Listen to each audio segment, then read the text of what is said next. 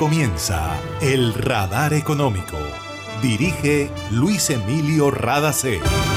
Soy Mabel Rada y esta es la emisión 9803 del Radar Económico. Estos son los temas en la mira del radar. Confinamiento en el Departamento del Atlántico a partir de mañana viernes y durante todo el fin de semana. Comercio acudirá nuevamente a la atención en plataformas virtuales y el servicio a domicilio. Vivienda de bajo y medio valor liderará la recuperación de la economía, dice estudio del sector inmobiliario del BBVA. Ante temores por la pérdida de algunos beneficios con la reforma tributaria, la economista Juana Telles dice a constructores y sector financiero que se mantengan alertas y le recuerden al gobierno lo que representan para reactivar la economía. Colombia recibirá de Estados Unidos aporte de 10 millones de dólares para proyecto de cooperación y seguir atendiendo los fuertes golpes de la pandemia. Uber y otras cinco empresas extranjeras vuelven a estar en la mira del gobierno nacional por presunta violación de normas de transporte y a la protección de usuarios. Nos vamos a una pausa y ya regresamos al radar económico.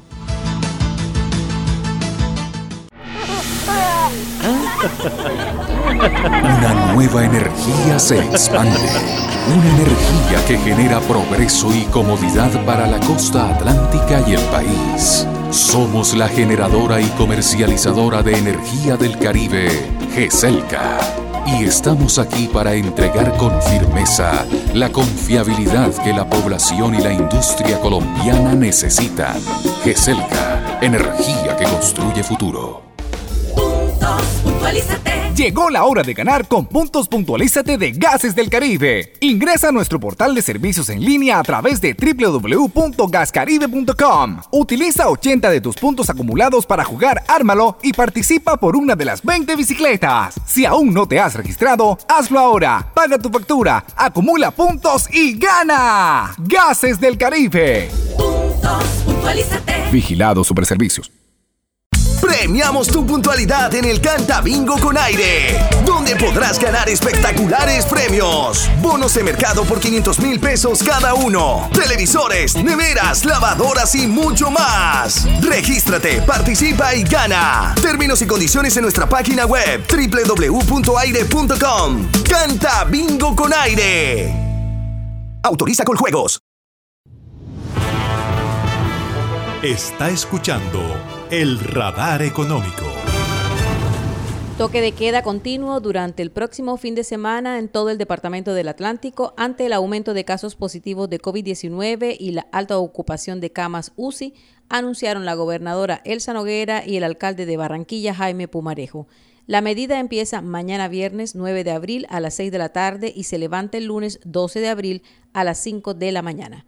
Así hicieron el anuncio. Por eso les pedimos de corazón que nos cuidemos, que entre todos tomemos conciencia de la importancia del autocuidado para poder bajar rápidamente esta velocidad de contagio, porque sin duda estamos creciendo de manera muy rápida y esto no ocurrió en el pico pasado.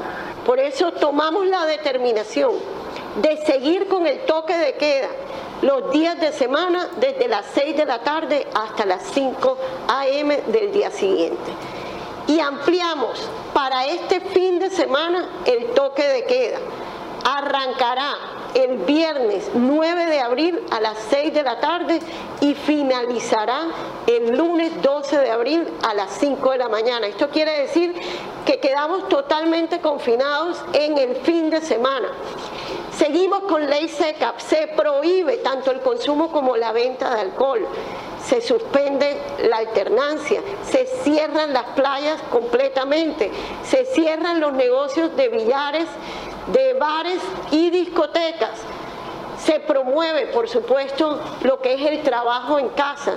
Lo que buscamos es precisamente mantener a la gente en casa, evitar la alta circulación y bajar considerablemente la velocidad del contagio.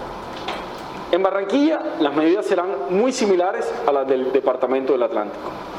Este fin de semana, empezando el viernes a las 6 de la tarde hasta el lunes a las 5 de la mañana, tendremos toque de queda continuo. A partir del lunes y durante los días de semana tendremos toque de queda nocturno desde las 6 de la tarde hasta las 5 de la mañana del día siguiente. Y por último, el pico y cédula regirá durante todo este tiempo y será para la movilización de los ciudadanos. Con estas medidas lo que buscamos es salvar vidas, reducir la velocidad de contagio y la positividad y de esa manera poder atender a los barranquilleros y a los atlanticenses que necesiten un espacio en nuestro sistema hospitalario y asegurarnos que las personas que se tengan que vacunar lo hagan. Es por eso que el llamado es a que no se detengan en la vacunación. El alcalde aclaró que la vacunación para los adultos continúa en los lugares habilitados por el distrito y Barranquilla está a la espera de que el Ministerio de Salud apruebe iniciar la vacunación para adultos de 65 años en adelante. Se pide a la comunidad seguir con el autocuidado y si puede evitar salir, mucho mejor. Escuchemos al alcalde. Es el momento de seguir vacunándonos. Es el momento de llevar a nuestros abuelos, a nuestros tíos, a nuestros adultos mayores y asegurarse que vayan a vacunarse. Pueden llegar sin agendamiento, pueden llegar de manera libre y espontánea y no podrá detenerse la vacunación por cuenta de estas medidas. Es decir, y para ser muy claros, la vacunación no se detiene. Los puntos de vacunación permanecerán abiertos todo este fin de semana y durante la próxima semana. No habrá restricción para irse a vacunar. Necesitamos que se vacunen para salvar su vida, para detener la velocidad del contagio y para vencer a este virus. El próximo lunes las autoridades revisarán la situación general para decidir el manejo a partir de esa fecha. En Medellín y la zona de Aburrá en Antioquia, el confinamiento empezó hoy y en la capital de la República empieza el sábado 10 de abril en la mañana. Dina Luz Pardo, directora de ASO Centro, la asociación que reúne a los comerciantes del centro de Barranquilla, hizo un llamado a la ciudadanía para que colabore con el autocuidado, porque el aumento de contagios es producto de reuniones sociales. Escuchémosla. Más allá de referirnos al toque de queda que se impondrá este fin de semana en Barranquilla y que indiscutiblemente afecta, afectará mucho al comercio formalmente organizado, un comercio que no ha podido reponerse de la época de cuarentena porque aún continuamos en pandemia, porque muchos fueron los que cerraron el establecimiento, porque muchos son los que están tratando de navegar y salir a la superficie. Indiscutiblemente todas esas medidas afectan. Sin embargo, el llamado que hacemos en estos momentos como gremios es a la ciudadanía, porque es que no está en el comercio. Ahí todo el mundo trabaja con sus tapabocas y la gente que llega a comprar entra con sus tapabocas. El problema está en las casas y está más que demostrado, donde todo el mundo se relaja, donde hay las reuniones familiares, donde hay las reuniones de barrio en las esquinas, donde todavía hay mucha gente que cree que esto no es verdad. A todas estas personas las hemos llamado para que a partir de hoy extrememos las medidas de bioseguridad, para que nos cuidemos y así no llegar a extremos como ocurrió el año inmediatamente anterior de cierres en la ciudad total por mucho tiempo. El comercio estará cerrado y nuevamente la tabla de salvación serán las plataformas virtuales y la atención a domicilio. Es muy importante tener en cuenta la experiencia chilena en el caso del manejo de la pandemia. Si bien es el país de América Latina que más ha avanzado en vacunación, ahora enfrenta un aumento veloz en casos positivos de COVID-19 y una de las poblaciones más afectadas son los menores de 39 años. El panorama de Chile demuestra que la inmunización por la vacunación no es garantía para frenar contagios y es necesario mantener el autocuidado con el uso apropiado de mascarilla, distanciamiento físico, lavado frecuente de manos, ventilar adecuadamente los espacios y evitar aglomeraciones. Cuidémonos. Nos vamos a una pausa y ya regresamos. Hace más de 40 años, la región caribe colombiana nos vio nacer Hoy continuamos trabajando con pasión, compromiso y visión de largo plazo para seguir impulsando el desarrollo de energías más limpias y más sostenibles para beneficio de esta región y todo el país. Porque creemos que cuidando de nuestro entorno y a las personas podemos contribuir a un mejor mañana. Promigas, energía que impulsa bienestar. En Gases del Caribe seguimos trabajando para ti. Sin moverte de casa, realiza el pago de tu factura, consultas, duplicados y trámites en línea a través de nuestro portal web www.gascaribe.com y sigue disfrutando en familia de los beneficios del gas natural. También puedes pagar en los puntos de recaudo Efecti, Supergiros, Baloto, RappiPay y corresponsales bancarios. Nuestro compromiso es estar contigo. Pagar la factura es tu responsabilidad. Gases del Caribe. Estamos contigo. Vigilado Superservicios. En el radar le contamos lo que está pasando en la economía. El equipo de investigación de BBVA presentó los resultados de su estudio sobre la situación inmobiliaria en 2021 en Colombia. Los datos muestran que la vivienda de bajo y medio valor liderará la recuperación de la economía, lo que contribuirá a generar empleo y a aumentar la demanda de insumos en el sector. Los economistas del banco aclaran que de todos modos el valor agregado solo se recuperará hasta después de 2023, porque este tipo de vivienda cuyos valores van hasta 123 millones de pesos y 460 millones de pesos respectivamente aportan menos al Producto Interno Bruto. Aunque el escenario es retador, para BBVA no hay duda que el sector inmobiliario tiene grandes oportunidades. Las cifras muestran que en 2020 se vendieron 200.000 viviendas con una participación del 68% de la vivienda social, mientras que la vivienda no bis cayó.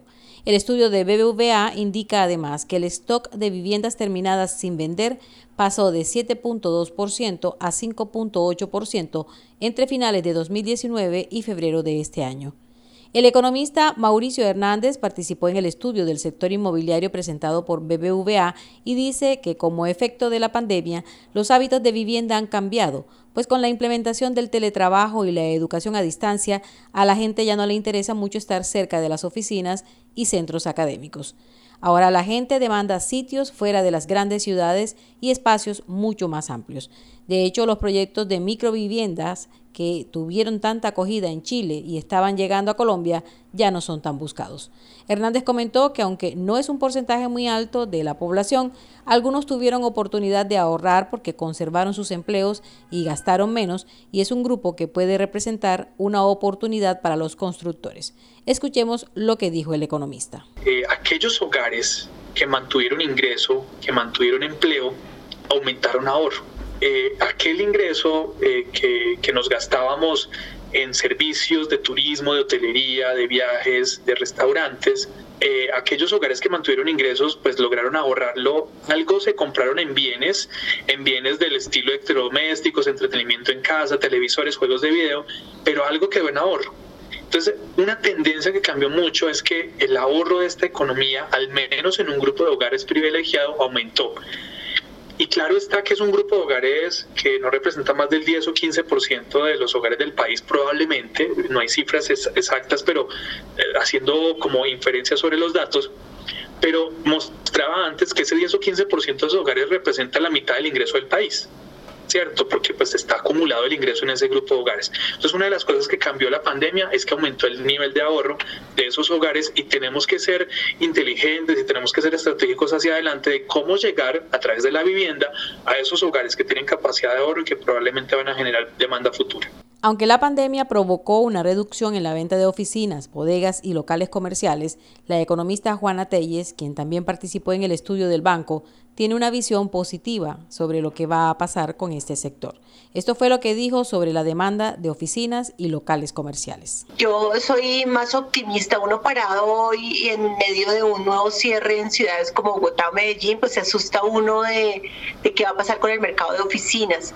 Pero yo creo que hay que ser optimistas que sí estamos cambiando la manera de trabajar, pero no vamos a desechar del todo las oficinas, lo vamos a hacer de una manera diferente, con espacios diferentes, pero vamos a seguir demandando oficinas locales. Probablemente va a cambiar un poco la estructura en, que, en la que se construye o en la que se usa el espacio, pero eso vamos a seguir haciéndolo. Esto, la pandemia no vino para quedarse, por fortuna, y, en, en unos par de meses estaremos mucho más tranquilos con la población vacunada o la mayor parte de la población vacunada y eso nos va a permitir volver a, otro, a, acercarnos, digamos, a evitar el distanciamiento social y a volver a algunos de los hábitos de trabajo, de compra, de entretenimiento que teníamos. Entonces yo creo que ahí también toca ser muy cuidadosos de no, de no, de no partir de lo que estamos viviendo hoy, sino pensar que hacia adelante lo que hemos visto y Mauricio estaba trabajando en unos proyectos eh, de, de qué va a pasar hacia adelante probablemente vamos a volver a, utilizar diferente el espacio de las oficinas y de los locales, pero vamos a seguir utilizándolos. Hay que ser conscientes de que hay que pensar en ese post-COVID o la nueva normalidad, como le dicen en el mundo, donde tenemos que construir y utilizar el espacio de una manera diferente, pero lo vamos a seguir utilizando. La economista Juana Telles hizo un llamado al gremio de la construcción y al sistema financiero en general para mantenerse alertas en cuanto a lo que puede pasar con la reforma tributaria. Hay temores sobre la pérdida de algunos beneficios como subsidios a compradores, las cuentas de ahorro para fomento a la construcción conocidas como AFC y recuperación del IVA en vivienda BIS. Aquí está el comentario de la economista de BBVA, Juana Telles. Es un riesgo que existe. Esperemos que nos podamos mover entre todos y mostrar que eh, las ventajas que tiene estos, estos, digamos, todos estos beneficios tributarios sí han sido buenos para la economía y como decía antes, todos estos pesos que se invierten en todo lo que tiene que ver con vivienda, pues tienen un, un efecto gigante multiplicador sobre la economía. Pero sí existe el riesgo y eso eh, afectaría 안. Tanto el costo del financiamiento, si llega a pasar, como eh, la intención de la gente, digamos, de invertir eh, teniendo en cuenta sobre todo segundas viviendas o, vivienda para inversión, si eh, pasa la regulación de las AFC. Entonces yo creo que sí nos toca estar muy atentos, ver el borrador que presente en alguno de estos días el ministerio, pero sí es un, es un mensaje que se está dando muy fuerte. Lo que quiere, lo que decía ayer el ministro de Hacienda en una reunión, es que estaba esperando efectivamente dejar todos, como volver, disminuir todos esos beneficios tributarios que tienen algunos de los, los empleados de, altos ingresos. Entonces, eso es un riesgo y tiene un efecto eh, que, que no es despreciable sobre el mercado y sobre la compra de vivienda. Hacemos una pausa y ya regresamos al radar económico. Y el número ganador, señoras y señores, es el número. Sí, el ganador de Canta Bingo con aire puede ser tú. Solo tienes que estar al día con tu factura de energía y participar por espectaculares premios. Bonos de mercado por 500 mil pesos cada uno. Televisores, neveras, lavadoras y muchos más. ¿Qué esperas? Regístrate, participa y gana. Términos y condiciones en nuestra página web www.aire.com. Canta Bingo Aire. Autoriza con juegos. Imagina la historia que estaríamos contando si en este aislamiento las centrales de generación de energía se hubieran detenido? ¿Qué sería de nosotros ante la oscuridad y la desconexión? ¿Has agradecido tener funcionando todo lo que necesitas para estar cómodo en tu casa? En GESELCA trabajamos sin parar para que Colombia no se apague y la energía que hace bien siga iluminando la esperanza de todo un país. Estamos contigo. GESELCA, energía que hace bien. En el radar le contamos lo que está pasando en la economía. 10 millones de dólares aportará el gobierno estadounidense al proyecto de cooperación internacional para apoyar la reactivación económica y la recuperación social en Colombia en los próximos dos años. La iniciativa es promovida por la Agencia de Estados Unidos para el Desarrollo Internacional USAID y el Programa de Naciones Unidas para el Desarrollo PNUD y busca impulsar la generación de empleo a mediano y largo plazo y el fortalecimiento de las micros, pequeñas y medianas empresas del país. El presidente de Colombia, Iván Duque Márquez, destacó el respaldo de estas agencias en el diseño y consolidación de políticas públicas encaminadas a buscar soluciones y hacerle frente a la pandemia. Durante su intervención, además de destacar la importancia del apoyo, se refirió a la necesidad de lograr la reforma tributaria que se presentará dentro de poco al Congreso de la República. Estas son las palabras del presidente colombiano durante el lanzamiento del programa de cooperación. Esta contribución y estos aportes serán para que el diseño de las políticas públicas nos permitan en medio de las adversidades no renunciar a ningún objetivo de la Agenda 2030. Recibimos también el acompañamiento que nos da el PNUD para que todas las políticas de mitigación de pobreza también nos permitan con el CISBEN 4 hacer la mejor focalización y por lo tanto ser más eficaces en que la familia más vulnerable tenga la protección oportuna y real. Colombia ha hecho muchas veces en su historia reciente grandes esfuerzos fiscales. Hoy tenemos que ver este reto como el reto de la solidaridad. Y esto implica que así como hacemos la invitación al respaldo solidario para la estabilización fiscal y la protección de los más vulnerables, el Estado tiene que dar ejemplo en materia de austeridad. Esos esfuerzos son necesarios, pero hoy más urgentes que nunca. Hemos visto cómo el fortalecimiento de la relación bilateral nos hace vernos no sencillamente como aliados, sino como naciones hermanas en principios y en convicciones. Este apoyo es un gesto de hermandad y de alianza, pero es además un mensaje que juntos logremos el propósito que le estamos planteando con responsabilidad a nuestras sociedades, lograr la reactivación con equidad, sin que nadie se quede atrás y que podamos hacer de nuestra relación bilateral un motor de desarrollo. En el acto participaron la canciller Claudia Blum, el embajador de Estados Unidos en Colombia Philip Goldberg, la representante del PNUD en Colombia Jessica Fayeta y el director de Agencia de Estados Unidos para el Desarrollo Internacional en el país Larry Sachs. Uber vuelve a estar en la mira del gobierno nacional por presunta violación de normas de transporte y de la protección a los usuarios. Otras cinco empresas que operan a través de plataformas virtuales podrían enfrentar multas millonarias, de acuerdo con lo informado por el superintendente de transporte de Colombia, Camilo Pavón. Escuchamos al superintendente cuando hizo el anuncio. En el primer grupo de medidas estamos investigando a dos empresas que estarían facilitando la operación del mototaxismo en el país. Se trata de las aplicaciones Cooper y Llevo una domiciliada a la sociedad en Bogotá, la otra domiciliada en la ciudad de Medellín y a través de denuncias de los ciudadanos hemos formulado 13 cargos con multas que pueden llegar a 8.200 millones de pesos en caso de ser encontradas responsables. El segundo grupo de medidas relacionadas con Uber tienen que ver con una investigación que se formuló para eh, determinar las posibles infracciones del modelo que operó hasta el año 2020 y también del modelo que estuvo operando y que estaría operando desde 2020 con un arrendamiento de vehículo con conductor. Adicionalmente, en este caso, como mencioné, se están investigando tres empresas extranjeras, dos domiciliadas en Países Bajos y una en Estados Unidos.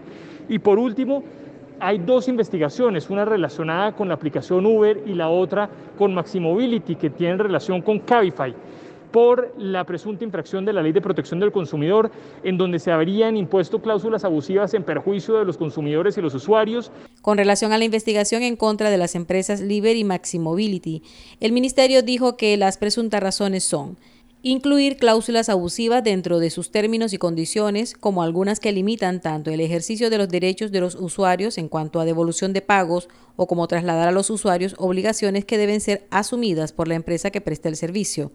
Otra razón es que no suministran información clara, veraz, suficiente, oportuna y precisa a los usuarios sobre los servicios ofrecidos y los canales de atención en caso de quejas y reclamos.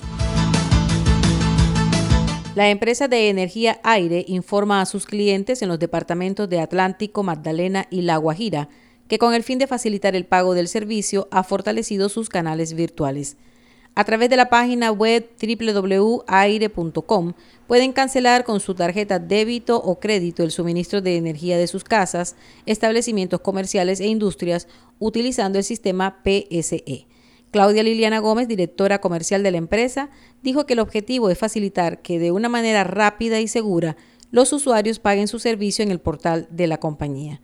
Adicionalmente, los clientes pueden seguir utilizando los puntos de pago ubicados en las oficinas comerciales de la empresa, así como entidades bancarias, supermercados y a través de Superefectivo, Supergiros y Efecti. La directora comercial informó que la empresa reactivó la campaña Enciende tu energía poniéndote al día, a través de la cual los clientes en los departamentos de Atlántico, Magdalena y La Guajira podrán hacer acuerdos de pago para seguir contando con la energía en sus casas o establecimientos comerciales. Y eso ha sido todo por hoy en el radar. Bajo la dirección general de Luis Emilio Rada C, los acompañó Mabel Rada. Gracias por su sintonía.